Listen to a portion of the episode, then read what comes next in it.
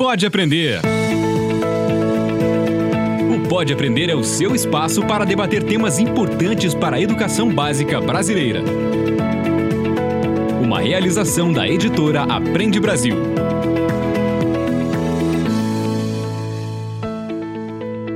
Olá, eu sou a Danae Búbalo. Seja muito bem-vindo, muito bem-vinda ao Pode Aprender, o nosso bate-papo qualificado sobre a educação básica brasileira.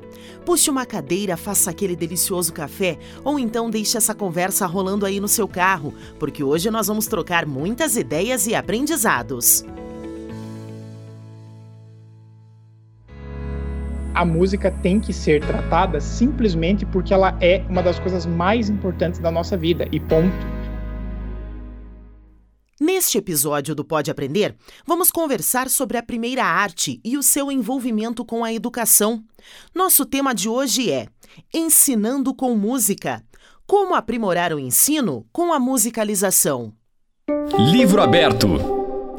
Desde muito pequenos, nós interagimos com os sons e as suas infinitas formas. As mamães, por exemplo, cantam para os bebês enquanto ainda estão na barriga. Os desenhos animados são cheios de melodia e qualquer produção cultural nos envolve com ritmos e sons que juntos despertam inúmeros sentimentos. A música, naturalmente, vai se fazendo presente em todas as etapas da vida.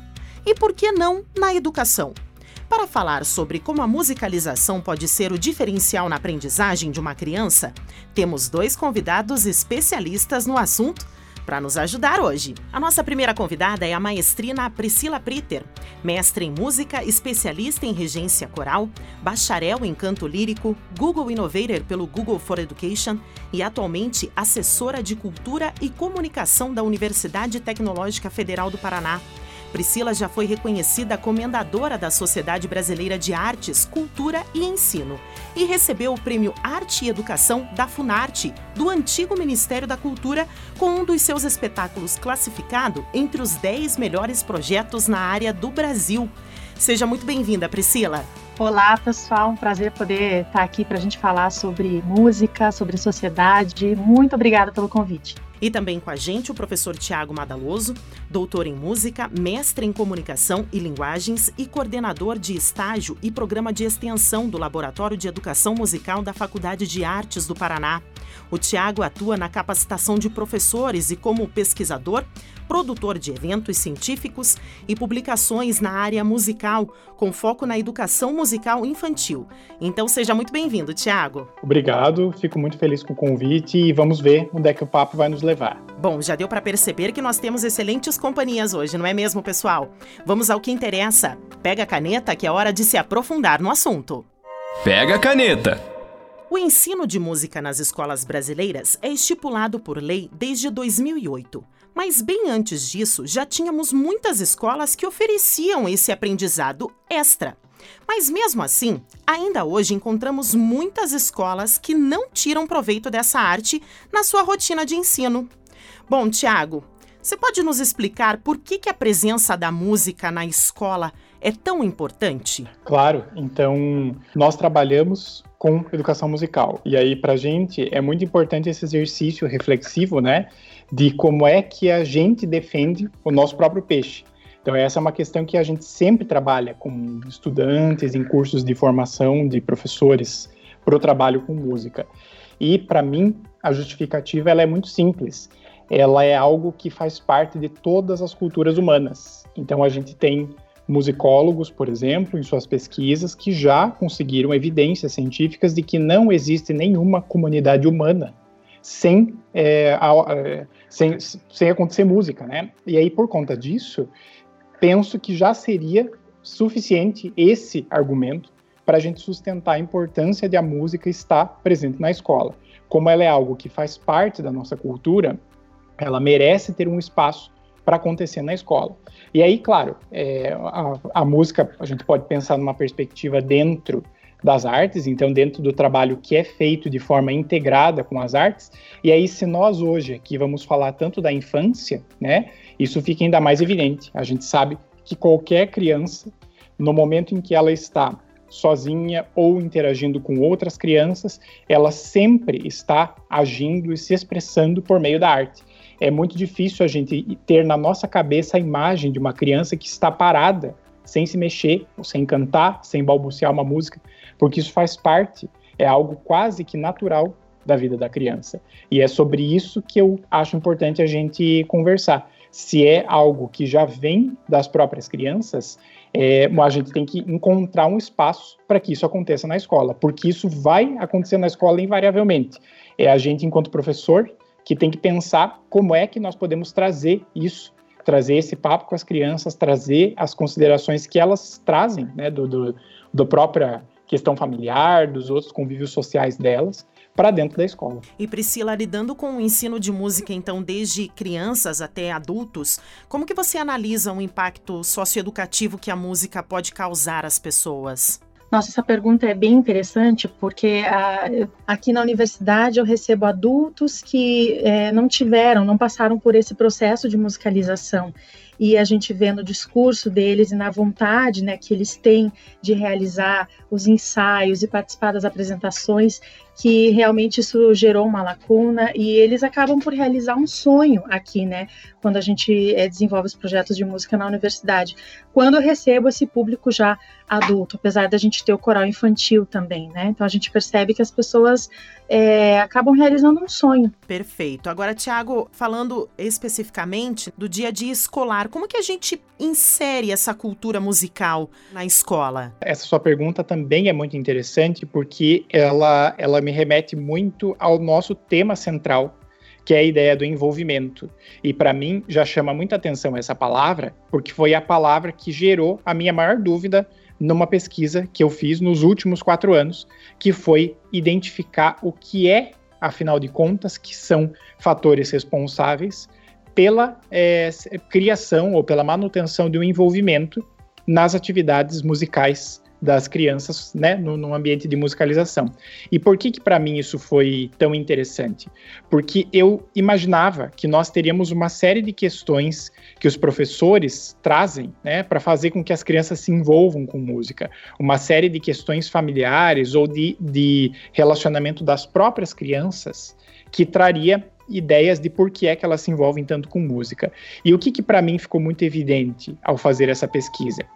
que na verdade o envolvimento ele se refere a um espaço de autonomia e de criatividade que é nesse nesse caso muito uma função de um olhar e de uma escuta dos próprios professores. Então são os professores na escola que precisam abrir os seus olhos e os seus ouvidos por uma produção que as crianças acabam já trazendo, porque isso faz parte das culturas da infância. Um dos pilares da cultura da infância é a ludicidade, e a questão artística ela está muito presente na, na, na cultura da infância. Então, quando a gente pensa é, em como é que a música chega dentro da escola, para mim é muito simples. A música já chega pelas crianças, porque nós estamos trabalhando com infância e a infância é permeada de arte. O que nós precisamos é abrir os nossos olhos, os nossos ouvidos para contemplar essas experiências musicais que vêm das crianças. Então, quando eu tenho, por exemplo, estudantes meus, estagiários, que vão trabalhar com atividades de arte, na disciplina de arte na, na, escola, com as crianças, muitas vezes é interessante perceber como as crianças se engajam é, na hora com as atividades que são propostas pelos, pelos estagiários. O que, que acontece? É que muitas vezes a estrutura escolar não está pronta para isso. Então, quando eles chegam uma primeira vez numa turma de terceira série, de terceiro ano, por exemplo, para propor que as crianças fiquem em pé para fazer uma dança, as crianças inicialmente ficam chocadas, porque isso não é uma coisa que acontece na cultura da escola. Quem é que arrasta carteiras e pede para as crianças ficarem descalças no contexto da escola? Infelizmente, isso não acontece, apesar de ser algo que tem a ver com esse mundo da infância. Então, a partir do momento em que a gente quebra as pernas da escola, e aí aposta numa atividade dessa, que não parece tão tradicional, as crianças se envolvem na hora, porque para elas isso é algo que faz parte da sua cultura. Então eu entendo dessa forma, que as crianças se envolvem com música e que o que nós precisamos é que a escola esteja mais aberta a essas manifestações. Continuando então, Tiago, com a tua palavra, né, com o envolvimento. Como que a música então pode influenciar, né, no desenvolvimento cognitivo das crianças? Todas essas habilidades que a gente costuma associar com o fazer musical, como a questão do desenvolvimento da coordenação motora, o desenvolvimento da lateralidade, a facilitação, de repente, da condução de um raciocínio lógico-matemático, a própria questão da linguagem, da alfabetização, são todos objetivos que são extramusicais, né? Quer dizer, não são pedagógicos da música. E muitas vezes nós acabamos colocando uma ênfase muito grande nesses objetivos. E aí eu me lembro de um estudo que foi publicado nesse ano, em janeiro, é um estudo bem recente, e que me deixou muito interessado no início do ano, quando eu li, de dois pesquisadores americanos, se não me engano, eles fizeram um mapeamento de todos os estudos que foram feitos até hoje sobre como é que se dá esse desenvolvimento das diferentes capacidades ou habilidades humanas a partir do ensino da arte. E sabe o que é que eles concluíram? Que não existe uma evidência científica de que apenas a música seja capaz de chegar a qualquer uma dessas habilidades que a gente imagina que sejam coisas diretamente associadas à música. Se a gente simplificar esse pensamento, basicamente seria: se o professor de violão do seu filho está argumentando que ele tem que fazer música porque isso vai estimular que ele seja melhor na escola, isso é uma meia verdade. Seria isso. O que, que eu tiro principalmente dessa reflexão, que é óbvio que a gente tem uma série de questões neurológicas, por exemplo, de estudos que são feitos hoje, que a gente tem condição, né, de fazer estudos visualizando o cérebro, tentando entender esses fenômenos da mente, fica muito evidente, a gente tem pesquisadores como a professora Beatriz Hilari, por exemplo, que é exatamente dessa área, que vão trazer uma série de explicações da neurologia do quanto a gente tem aspectos físicos que demonstram que a música pode colaborar, mas ela não é o único fator nesse sentido. E aí que eu trago uma outra questão, já que nós estamos falando nesse papo sobre música e cultura musical na escola, é que a gente tem que pensar, na verdade, que existem duas maneiras de a gente trazer a valorização da música para o ensino. A primeira delas é uma visão específica de que a música tem que ser tratada simplesmente porque ela é uma das coisas mais importantes da nossa vida, e ponto. E nós, enquanto educadores, deveríamos brigar um pouco mais por esse argumento, inclusive. Isso é uma opinião minha. Vejam vocês Aí eu vou usar uma metáfora que a minha esposa tem usado muito, que eu acho muito boa. Quando a gente teve esse surto da, do coronavírus, da doença do coronavírus agora, as pessoas estavam se encontrando nas sacadas na Itália para juntas cantarem. Elas não estavam se encontrando juntas na sacada para fazer pão ou para fazer um bordado elas estavam se encontrando para cantar, porque o cantar é uma manifestação que está. É, a, a, música e a arte são, os, é, são as coisas que estão nos salvando. Eu não sei qual é a opinião de vocês sobre isso que estão participando aqui com a gente, mas para mim fica muito evidente que nós só não tivemos uma questão mental muito complexa na nossa vida nesse momento de tantos isolamentos, né, no plural, porque a arte se faz presente. Então eu entendo que nós precisamos pensar nesses desenvolvimentos, mas principalmente eu queria trazer a importância de que a gente também pense a música por ela ser simplesmente algo que merece ser ensinado, porque faz parte da vida e faz parte da cultura musical das crianças. E sobre isso que o Tiago falou, é, a, gente, a, a, gente, sabe a importância, né? O pessoal tem é, lido mais livros, tem assistido as lives dos artistas, o pessoal está é, trazendo, a, aprendendo a pintar, aprendendo a tocar instrumento, né? Durante esse isolamento social. E mesmo assim saiu uma reportagem, agora eu não vou me lembrar o, o nome do jornal, falando sobre as profissões é, mais importantes durante a pandemia. Então tava lá os médicos, os enfermeiros e os artistas mais uma vez, né, jogados ali no escanteio. Eu fiquei olhando para aquela matéria e falei, gente, que difícil, né? Realmente a gente a gente tem uma dificuldade enorme de mostrar a importância da arte no nosso dia a dia, né? E daí eu vou contar o caos que tem a ver com isso, porque quando a gente fala sobre música na escola, a gente geralmente tem essa, essa visão é, das partes técnicas que a música, a educação musical envolve, né? Então você vai aprender, é, vai passar por uma musicalização, uma vivência musical, vai conhecer os símbolos e tal. Então, eu fui professora do, do estado do Paraná eu fui nessa escola, assumi uma turma de sexto ano e eu fiz isso que o Thiago falou. Eu cheguei na escola e é, pedi para o pessoal arrastar as carteiras, é, perguntei a música que eles gostavam, eles gostavam de, de hip hop, a gente fez sessões de hip hop, enfim. Acabou que eu trabalhei só duas semanas nessa escola, porque saiu o resultado do mestrado e os horários batiam. E eu, eu fui para o mestrado, foi meu projeto. Aí, muitos anos depois, uns, uns, três anos atrás, se eu não me engano, eu estava na Capela Santa Maria, que é um espaço cultural aqui de Curitiba, e eu fui assistir um concerto lá. E eu estava saindo no corredor, assim, hoje eu tenho cabelo vermelho, mas em 2008 eu era loira, né? Mulher, mulherada muda o cabelo muito. Eu estava passando no corredor assim e um menino pulou na minha frente. Ele falou: Você, você não foi professora de artes numa escola em Colombo há muito tempo atrás? Eu olhei para ele assim, eu falei, sim, fui professora. Ele, cara, ele, ele colocou a mão na cabeça, assim, sabe? Ele falou, nossa, você foi a melhor professora de artes que eu tive e você simplesmente sumiu depois de duas semanas. E ele me contou, ele me chamou num canto, a gente lá na capela, e ele me contou: nossa, aquelas duas semanas foram tão transformadoras, aquilo fez assim uma explosão na minha cabeça e eu fui atrás de conhecer mais sobre música. E assim, eu acho que deu certo, porque ele foi. Hoje ele está na federal, ele é aluno da. De, faz bacharelado em História, e ele, é, a partir daquela experiência, ele correu atrás para conhecer mais sobre o mundo da música. E estava numa sala de concerto de música erudita.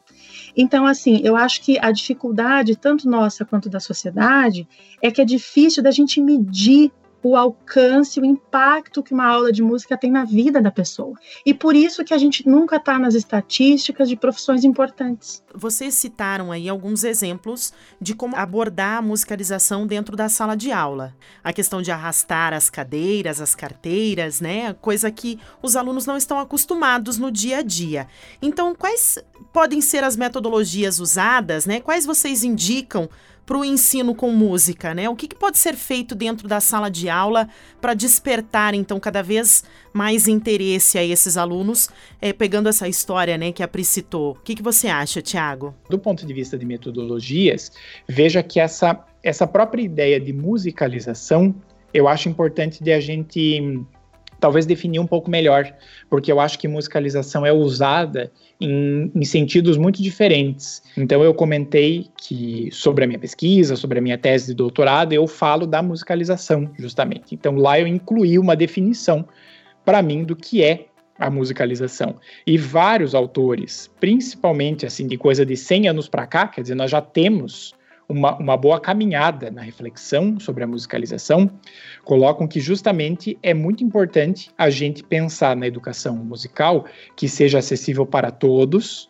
que esteja disponível para as crianças desde cedo e que trate principalmente de um fazer ativo com a música. E aí acho que isso fecha um pouquinho esse pensamento que nós estávamos falando. Se nós falamos a ideia de tirar os calçados, arrastar as carteiras e caminhar pela sala, esse é só o primeiro é, dos passos para a gente pensar nesse fazer musical. Ele precisa ser ativo e ele precisa ser criativo, além de tudo, né? E o que é essa criatividade? De novo, passa muito por nós estarmos atentos a essas expressões que vem das crianças. Então, elas gostam de jogar com música, elas gostam de jogar-se com música. Para usar uma expressão de uma educadora musical bem importante no Brasil, a Teca Alencar de Brito, ela brinca muito com essa ideia do jogar e do jogar-se. Então, eu entendo que isso seja um espaço muito importante. E aí eu vou para uma outra coisa, e eu acho que a Priscila já colocou para gente que ela trabalha com os coros é, infantis, mas também com juvenis, com adultos e todo mundo, né? Acaba sendo muitas possibilidades ali na universidade. E eu trabalho com educação não só das crianças, mas dos adultos também, das crianças grandes, que são os professores em formação na graduação, ou mesmo os professores que trabalham já com arte na escola e que estão lá fazendo curso de formação, por exemplo, na Secretaria Municipal de Educação. E o que é que eu digo? Não existe nenhum trabalho musical que tenha o menor sentido inclusive com os adultos, se a gente não passar por uma ideia de musicalização. Então, todo curso que eu vou trabalhar, é, ele depende de a gente antes musicalizar os professores. Então, a gente precisa tirar, colocar o pé no chão, a gente precisa se movimentar, a gente precisa cantar, a gente precisa tocar, porque nós temos que entender qual é a lógica disso no nosso próprio corpo para daí a gente trazer isso para as crianças. E eu acho que isso é um ponto muito importante quando a gente fala de como ampliar essa possibilidade de expressão musical das próprias crianças. Nós também precisamos nos dar o luxo de fazer música, de utilizar o corpo todo e de nos expressarmos. Esse negócio de dar a voz para as pessoas, né? Eu que trabalho com voz, é, como isso é importante, porque ah, as nossas metodologias de ensino ainda, agora a pandemia ela deu uma acelerada no processo, né? As pessoas estão meio que sendo obrigadas a trabalhar com metodologias ativas, e nessa eu vejo assim, enquanto regente de coral, eu vejo assim, numa aula de matemática, numa aula de física, numa aula de biologia, numa aula de português, a postura do, dos alunos dentro das escolas é muito passiva. Então, a gente ainda tem, infelizmente, nas escolas, aquela posição das carteiras, né? O aluno vê a nuca do aluno da frente e o professor com o quadro. Então, quando você trabalha voz, você trabalha corpo, você está colocando essa pessoa, essa criança, você está dando um lugar diferente, um espaço diferente, um local de fala diferente. Ela vai ganhar a voz. Inclusive no estudo de canto, e eu passei por isso, você começa a estudar a técnica vocal, você começa a melhorar a sua técnica e você acaba mudando aspectos da sua personalidade. Porque quando você abre a voz, né, você faz um ah, né, você canta na frente de outra pessoa, isso acaba mudando aspectos da sua personalidade, você tem que enfrentar medos que você não enfrenta numa aula de matemática, que você tem que escrever, fazer a solução de uma conta, enfim. Então, assim, não estou criticando a aula de matemática, mas é que realmente na escola, e não só na escola, nos nossos trabalhos, na nossa vida, qual que é o espaço hoje que a gente tem para se colocar, para poder se expressar. A gente tem pouquíssimo espaço. Então, a educação artística, a musicalização, né, o, o canto coral, o estudo de música, ele vem nesse sentido. A pessoa acaba encontrando nesse meio um local diferente, né? É, é um universo paralelo onde ela vai ter vez e ela vai ter voz. Acho que isso é muito importante. Bom, Pri, eu vou pegar uma, uma fala tua você comentou da aula de artes e falou agora também de outras disciplinas, né? Da matemática, a gente pode falar da geografia, da história. Como que a gente consegue, como que as escolas podem então inserir a música nessas diferentes disciplinas, né? Como que as escolas e os municípios podem trabalhar com isso, mudar a rotina escolar, inserindo então a música nas outras disciplinas? É, primeiro eu acho que a gente ainda pensa nas caixinhas, né? A gente tem isso da ah, agora, agora é matemática, então esquece o resto. Agora é história. Ah, agora é, agora é música. A gente ainda funciona nesse sistema, né? Mas a vida da gente não é assim. A gente não é caixinha. Eu tenho estudado bastante as ferramentas do Google. E quando eu conheci o Google Earth, eu enlouqueci, assim. Eu falei, nossa, que genial. Não sei quem conhece, quem estiver ouvindo a gente aí, dá uma olhada, joga lá no Google, Google Earth é uma ferramenta que você enxerga a Terra inteira e você consegue viajar, você consegue para o Japão, você consegue visualizar o mundo inteiro na tua palma da mão, assim, no celular, né, tem um app. E quando eu conheci isso, eu conheci num curso do Google falando né, para os professores de História e Geografia. Mas eu sou muito curiosa. Eu falei, não, cara, eu tenho que achar um jeito de jogar isso para música, né? Então, o que, que eu fiz? Eu comecei a criar trilhas usando o Google Earth e colocando é, vídeos dentro. Então, por exemplo, eu fiz uma trilha sobre música e resistência, trabalhei é, falando sobre os festivais de música, os antigos festivais de música né, da década de 60. É, mostrei uma música que representou ali o, o início do tropicalismo. Então, dá para falar sobre história, sobre geografia e música dentro do mesmo contexto, com a mesma importância. Então, eu acho que o futuro, na verdade, e é o que eu espero, é que a gente trabalhe mais com projetos educacionais é, híbridos, né, e transversais, que as disciplinas se conversem muito mais, né. Então, acho que esse é um caminho interessante, é trocar uma ideia com os professores, ver quais são os conteúdos das outras disciplinas, né.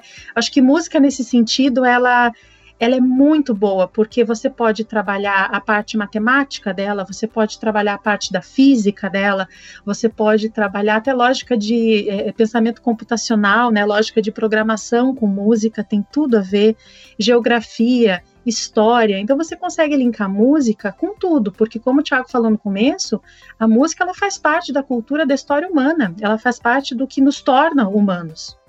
Sobre isso é bem interessante que o nosso diálogo está muito afinado aqui pela, pelo fato de que vejam que a gente não está excluindo nada. E isso é muito importante. A gente colocou aqui no primeiro momento uma defesa do quanto é importante que a gente coloque o nosso foco, ou mude um pouco o nosso olhar, pensando que a música tem que ser uma área muito importante e muito valorizada. Ela tem os fundamentos dela. Se a gente consulta a base nacional comum curricular, a gente tem bem claramente, por exemplo, o que é que deve ser feito na escola, considerando a música como uma das linguagens artísticas. Então a música ela está presente em todos os momentos e ela precisa estar. A nossa questão só é que o foco não precisa ser só nessa visão, ela não precisa apenas estar a serviço de outras coisas, ela também pode ser considerada do seu ponto de vista essencial. Bom, depois de aprender tanto sobre como a música é uma arte que precisa estar no dia a dia escolar, agora nós vamos ouvir um exemplo de um município parceiro do Aprende Brasil que utiliza a musicalização dentro da sala de aula. Para se inspirar sou o, professor Paulo César Delaver. Eu trabalho é, nas escolas de Carlos Barbosa, Escola Municipal Ensino Fundamental Prefeito José Quies, onde eu trabalho com os alunos de oitavos e nonos anos.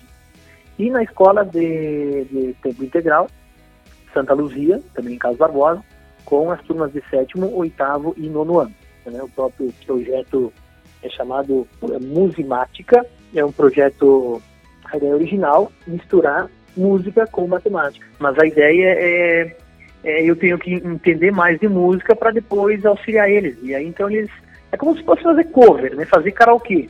É, toca a música no fundo e a gurizada canta. Então, na verdade, é como se fosse uma, uma desculpa que eu utilizo para ensinar matemática usando a música. Mas de que forma? A ideia é que se possa mostrar a música, onde é que ela existe, por exemplo, com frações, a história da música, notas musicais lá antes, tempo da Grécia Antiga ainda, né? Então, com isso se dá todo um amparo histórico para essa questão da música e quando isso está bem, como é que eu vou dizer, bem posto, então se começa a mexer com a música em si, estudar muito mais todas essas ligações que a música tem com a matemática, para depois sim nós chegarmos na parte do canto. Então, mais ou menos a ideia é essa é estudar a história da música com a matemática junto, né, fazer um aprofundamento bem interessante. E a culminância, então, após isso, eles escolhem música, eles vão ensaiar, eu vou auxiliar eles para que eles possam se apresentar na escola. E aí, claro, né, vamos ver que caminho que toma isso, porque eu também não sei aonde isso vai dar. Mas a ideia é que se misture bastante música com matemática para que a aula possa ficar diferenciada. E aí, no meio disso, queiram ou não, eles vão estar estudando matemática o principal, ensino da matemática. Múltipla escolha. Bom, pessoal, aqui no nosso quadro Múltipla Escolha, nós pedimos para os nossos convidados darem dicas de conteúdos que podem levar então o nosso bate-papo além aqui do podcast. Priscila, você pode sugerir alguma ferramenta, algum livro, vídeos ou então materiais que os professores podem procurar para levar mais música ao ensino? Tem uma ferramenta fantástica do Google que se chama Chrome Music Lab. Então, assim, a ideia do Google foi democratizar o acesso é, a esse laboratório musical online. Então, não é um aplicativo é, que você tem que baixar no teu celular, não é um software, não precisa né, de cadastro, né? Eles queriam, assim, que fosse super fácil. Qual a forma mais fácil? Abrir o um navegador e digitar o um endereço. Então, se você colocar lá Music Lab, vai aparecer é um experimento do, do, do, Google. Eu acho fantástico, porque realmente democratiza o sentido assim, se a criança é, ou se a pessoa que tiver afim de fazer música, ela não tem um instrumento em casa, ela pode usar o Music Lab. Então, por exemplo, tem o Song Maker, que você consegue é, criar melodias, e é tudo feito com cores. Então, você não precisa necessariamente ter um letramento dentro da linguagem musical, né, ser alfabetizado dentro da linguagem musical para ter uma experiência musical.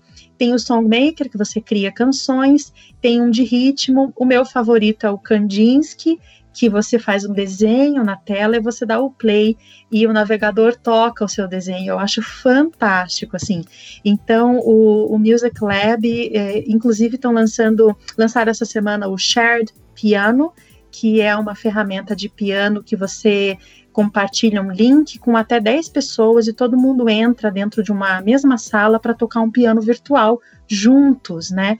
Então, acho que tem é, o Music Lab para mim é a, é a cereja do Sunday, assim, do Google. Eu sempre faço propaganda e também queria dar a dica para o pessoal que gosta de livro aí, não é um, um, livro na área de educação musical, mas eu acho que assim, pessoal que é, para todos os educadores que estão nos ouvindo, né, acho que a gente viu que a pandemia acelerou um processo, nós não estávamos todos prontos, né, então, o nome do livro é Gestão do Amanhã. Tudo o que você precisa saber sobre gestão, inovação e liderança para vencer na quarta revolução industrial. Então, esse livro ele traz exemplos de tecnologias e de startups é, que trabalharam com é, metodologias disruptivas, né? Então, por exemplo, Airbnb, que é a maior empresa é, de hotel do mundo, sem ter um hotel, né? Ou Uber, que é a maior empresa é, a maior frota de carro e o dono do Uber não tem um carro sequer. Então, eu acho que na educação a gente precisa se aproximar da área de inovação e de tecnologia, até para trazer isso para o ensino de música também. Então, essas são as minhas duas dicas para a galera. Tem mais algum conteúdo que você gostaria de indicar, Tiago? Eu comentei sobre um, um artigo aqui, uma leitura, que é uma leitura super agradável, acho que pode ser bem interessante, que é esse artigo do professor Guilherme Romanelli, em que ele fala sobre essas funções da arte na educação. Então eu vou deixar aqui, é de um artigo de uma revista que se chama Teoria e Prática da Educação, de 2014.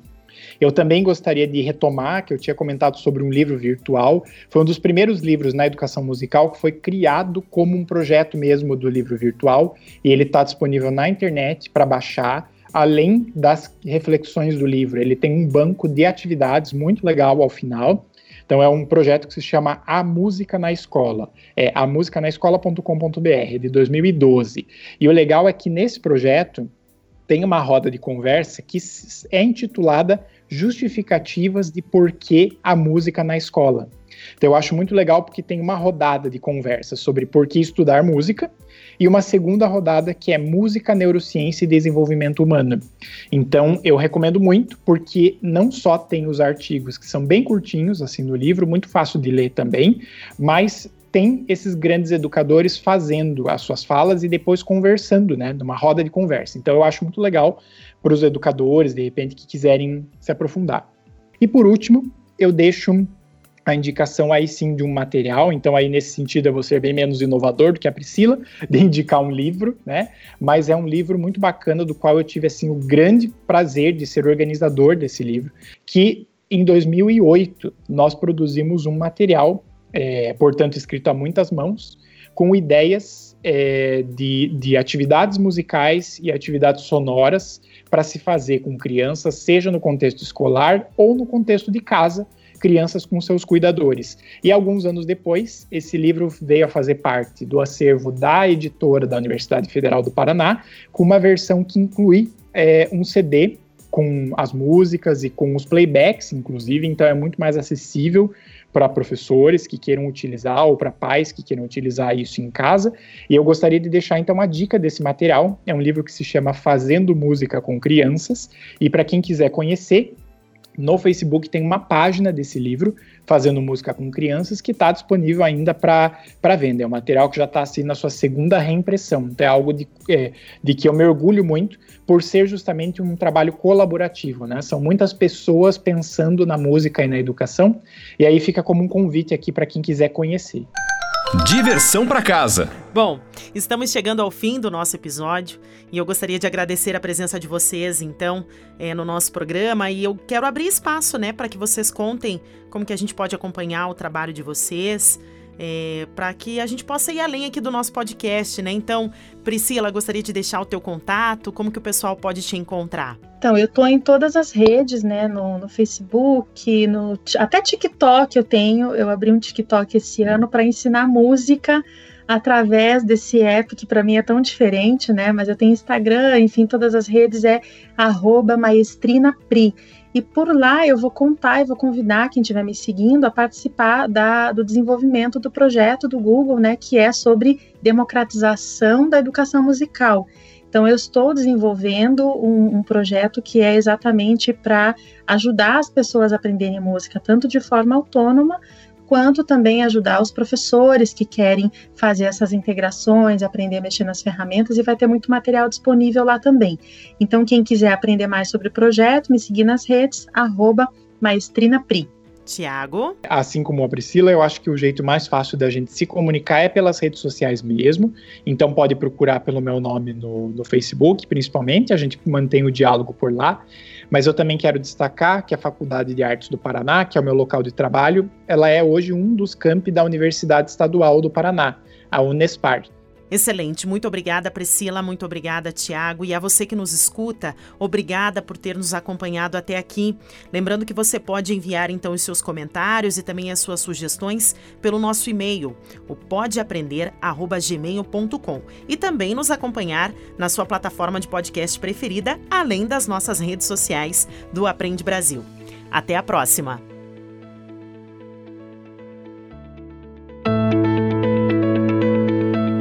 Produção e edição de Central Press Brasil, este podcast é uma iniciativa da editora Aprende Brasil. Um futuro melhor por meio da educação.